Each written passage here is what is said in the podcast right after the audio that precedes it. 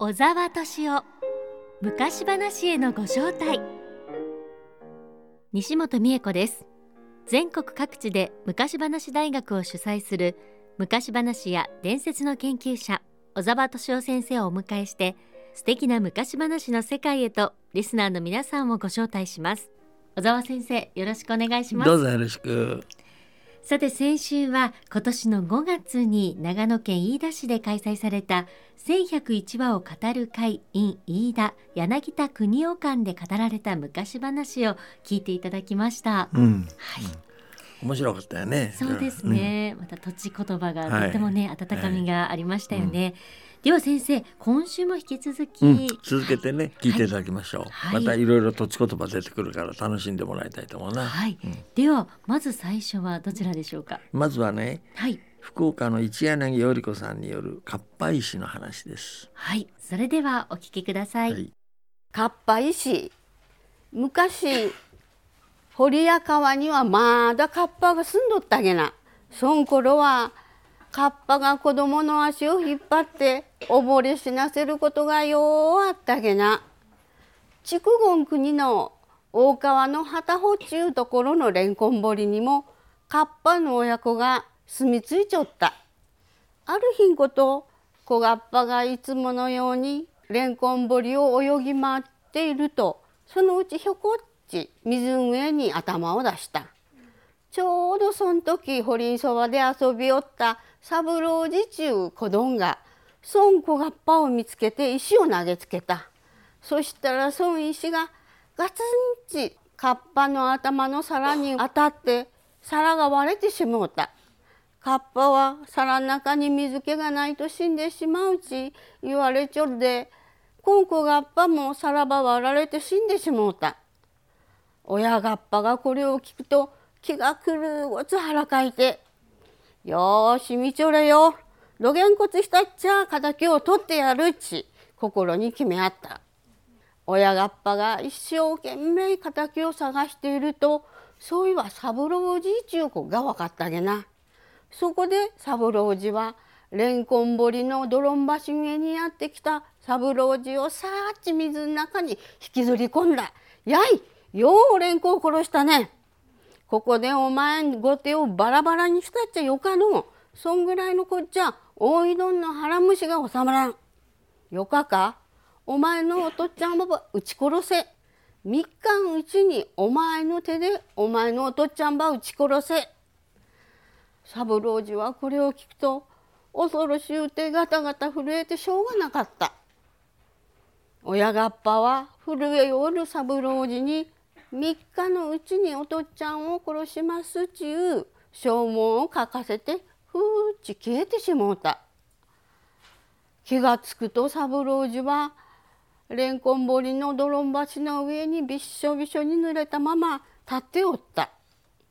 今晩三郎次はおとっちゃんに親がっぱとの約束を花さんばあち思たどんどうしても言い出しきらんじゃったげな次の晩も花さんな花さんなち思ったどんどうしても言い出しきらんかったげな。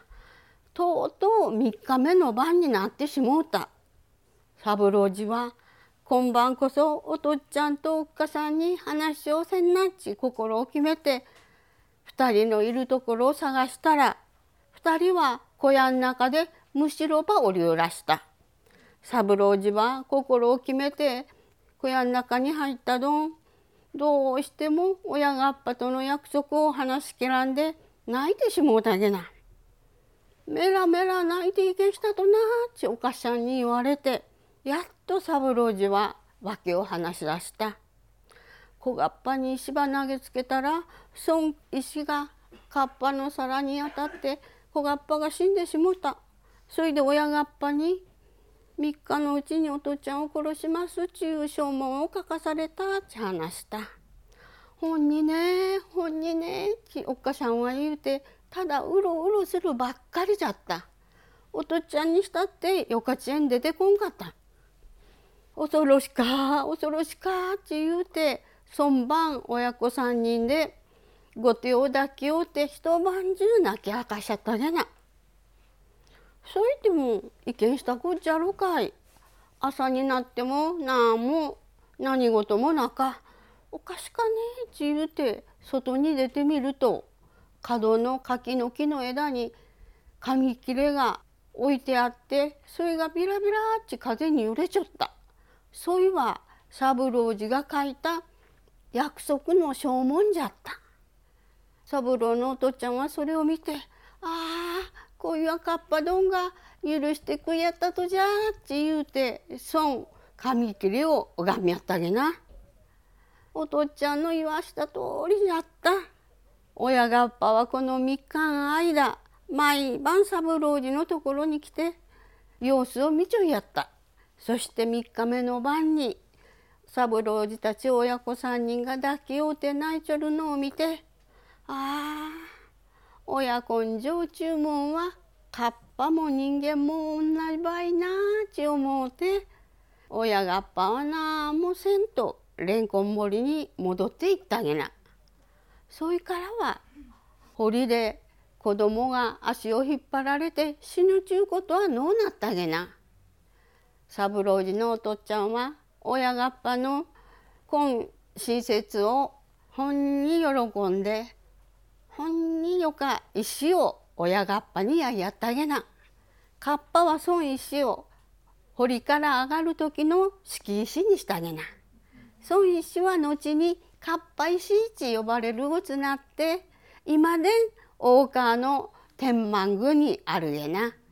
それでかっぱ石に話はここでいでおしまい。いい話だねこの話ね。よかった。もうどうなることやらと思いましたけど。ね、すごい情がこもってていい話だよねねこの話また。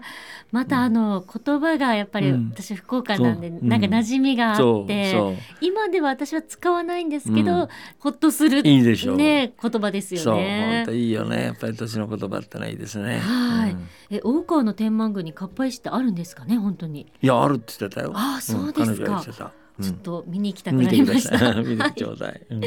では先生続いてのお話は、うん。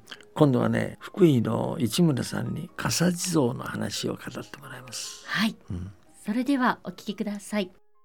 笠地蔵。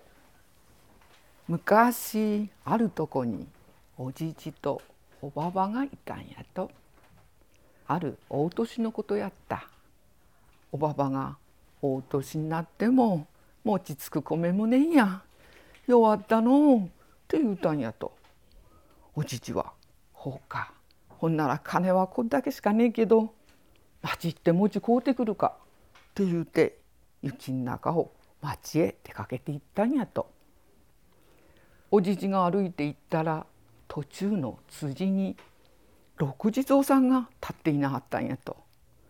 お地蔵さんは頭からこっぽし雪をかぶって寒そうに6つ並んでいなはったんやと。おじじは「お地蔵さん傘もかぶんなはらんとお寒いことや。冷たいのう」って言うて手で雪を払ってあげたんやと。置いてから町へ向こうて行ったんやと。おじじは町に着くと年の市で餅を買わんならんって思ったんやけど。今餅を買うて帰ってもおばばと二人食ってしまうだけや。餅は食わんかて正月は来るでな。こりゃ餅は買わんとお地蔵さんに傘を買うて帰ってあげましょう。って思ってすげの傘を6つ買うたんやと。おじじはお地蔵さんのとこまで来ると手で雪を払ってあげて傘をかぶせてあげたんやと。おじじはうちに着くと「おばばお地蔵さんが頭からこっぽし雪をかぶって寒そうにしていなはったでの餅は買わんと傘を買うてかぶせてきてあげた。餅は食わんかて正月は来るでな。餅つくまねをしとこさって言うたんやと。おばばは「ああほりゃいいことをしなったの。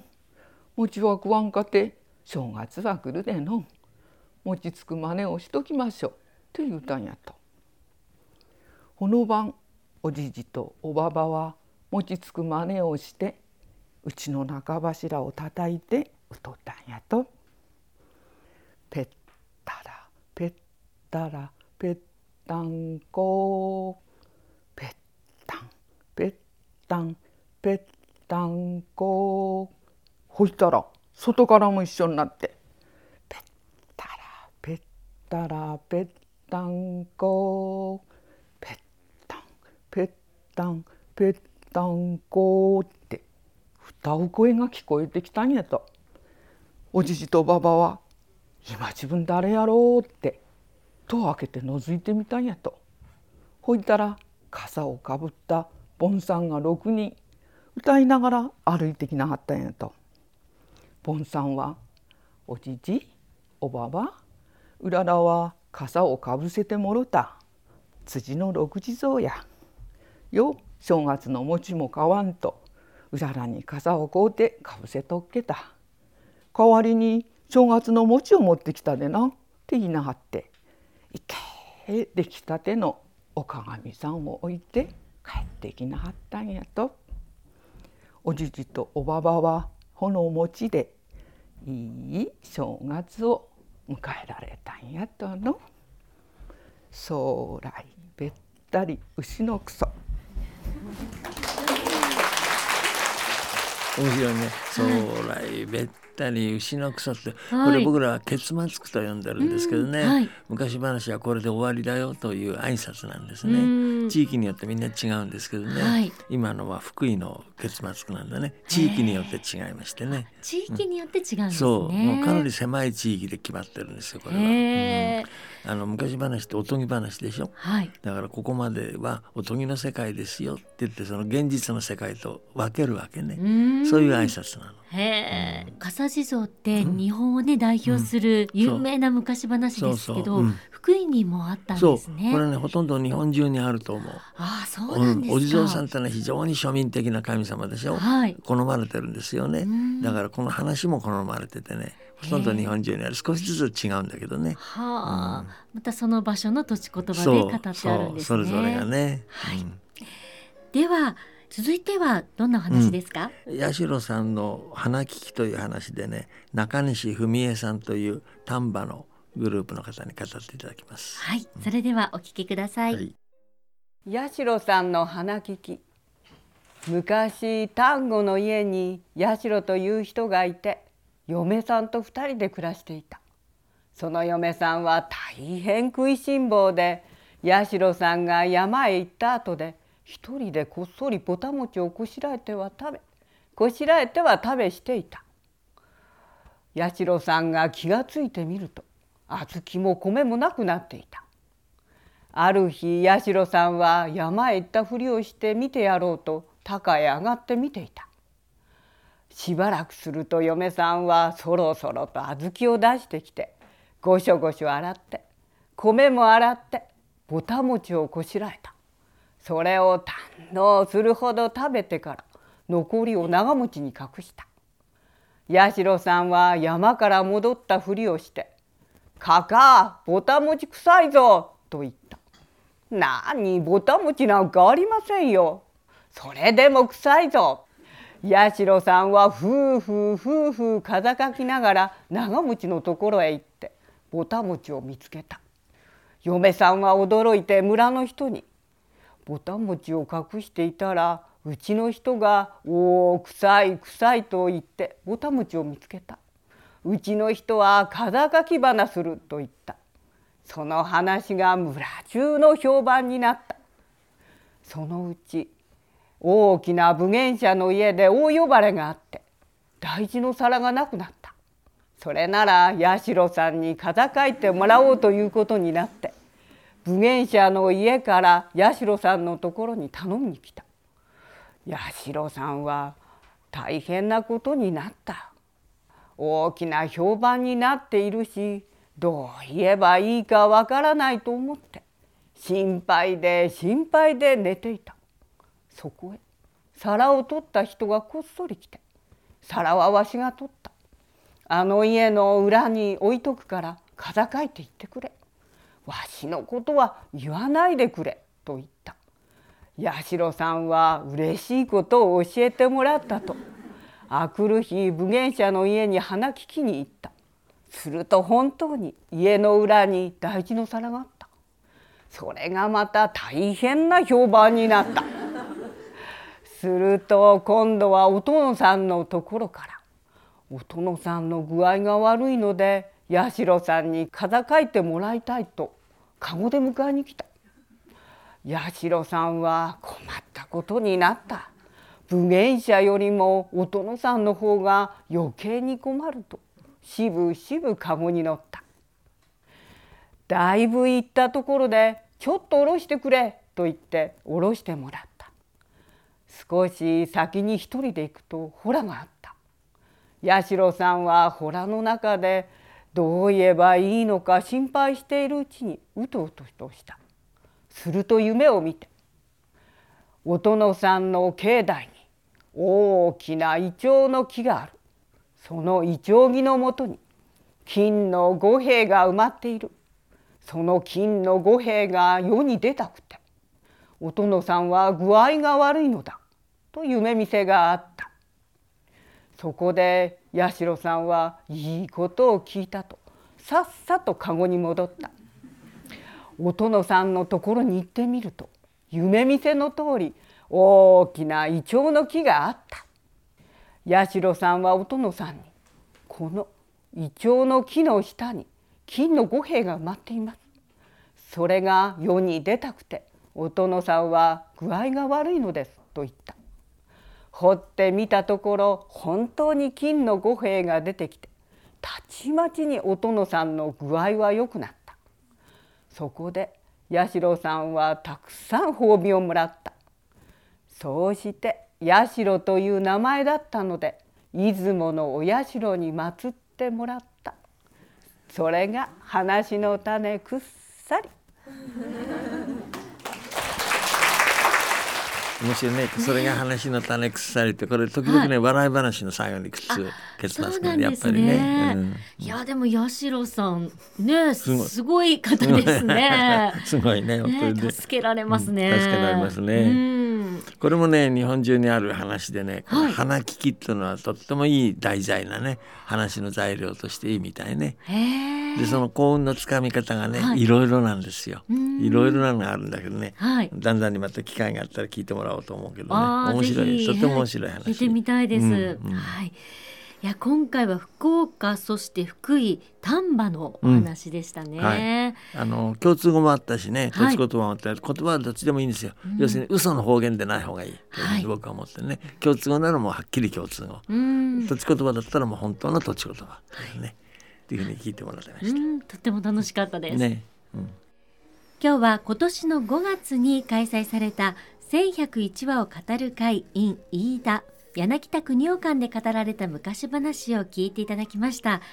今日は先生3話聞いていただきました。そうね。はい。それぞれ面白いね。うん。そうですね、そしてやっぱり土地言葉っていいなと思うのが、ね。うん、今回あの福岡のお話もあったじゃないですか、つな、がっているような結びつきをすごく感じますよね、いいよね。やっぱりね、これやっぱり親子で語る場合もそうですよね。そうですよ。そうですよ、もしねできるんだったら、はい、土地の言葉をね思い出してこうやって語ったらいいと思うよ。そうですよね、はい、では先生来週も引き続きお届けしますか？はいそうですね。来週も引き続きこの1101話を語る会から聞いていただきます。はい楽しみにしています。はい。それでは小沢先生ありがとうございました。どうもありがとう。小沢敏夫昔話へのご招待